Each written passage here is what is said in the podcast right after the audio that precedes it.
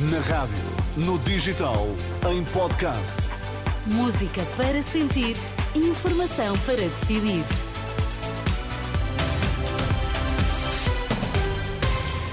Vamos saber quais as notícias que estão a marcar a atualidade e começamos pelos títulos em destaque. Montenegro é o número 1 um por Lisboa. Nesta edição, os principais cabeças de lista pela Aliança Democrática. Pelo menos 11 mortos no Rio de Janeiro devido às chuvas torrenciais. Luís Montenegro por Lisboa e o ex-bastonário da Ordem dos Médicos, Miguel Guimarães, pelo Porto. São agora conhecidos os principais cabeças de lista da Aliança Democrática para as próximas legislativas. A lista que a Renascença teve acesso inclui ainda o antigo presidente da CAP, Eduardo Oliveira e Souza, que é o primeiro da lista em Santarém, e o nome de Telmo Faria, antigo presidente da Câmara de Óbidos, que concorre por Leiria. Já Miguel Pinto Luz, vice-presidente do partido e da Câmara de Cascais, Moraes é o número um por Faro e Teresa Moraes, que integrou os governos de Passos Coelho, regressa para encabeçar a lista de Setúbal.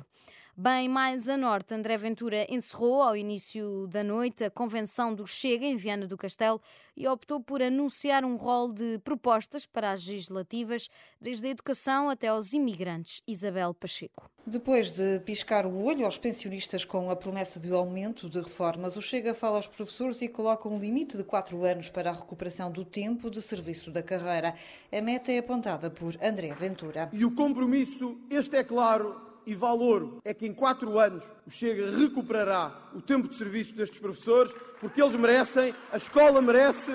Do ensino para a saúde, o Chega defende o regresso das PPPs e um tempo máximo para o atendimento no SNS. Vamos estabelecer uma regra vinculativa sobre o tempo máximo de atendimento para consultas e para atos cirúrgicos. Quando o Estado não conseguir cumprir o tempo máximo, que o faça ao privado ou social e nós pagaremos aquilo que quem tem que lá ir tem que ter. A imigração também não ficou de fora das promessas. O líder do Chega diz que, caso o partido seja governo, vai regular a entrada de imigrantes no país e reverter a lei. Reverter esta lei de português, língua e conhecer a cultura portuguesa. O secretário-geral do PS foi mencionado várias vezes por Ventura, uma delas para retribuir a acusação de que o Chega anda a mentir aos portugueses. Caro Pedro Nuno Santos, a mentira e a manipulação não cabem neste Congresso, mas caem que nem uma luva em si e no Partido Socialista nos últimos anos. Do PSD, apenas a referência a um partido politicamente correto e uma frase de Francisco Sá Carneiro.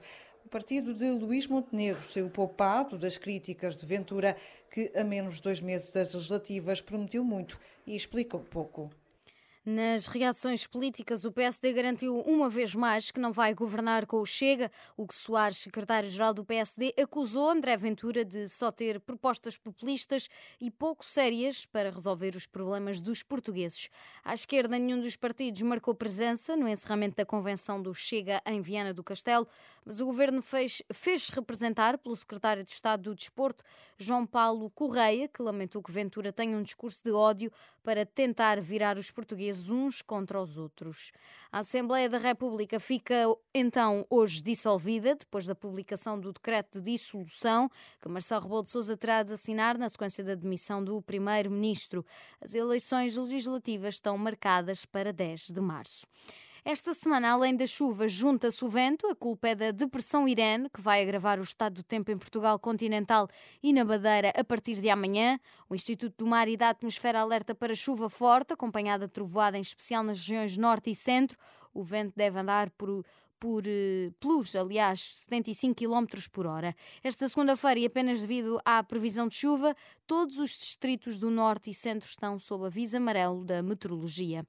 No Rio de Janeiro, pelo menos 11 pessoas morreram devido às chuvas torrenciais. Os bombeiros estão ainda em busca dos desaparecidos e informaram que já tiveram cerca de 230 ocorrências. A maioria são salvamentos, inundações, quedas de árvores e deslizamentos.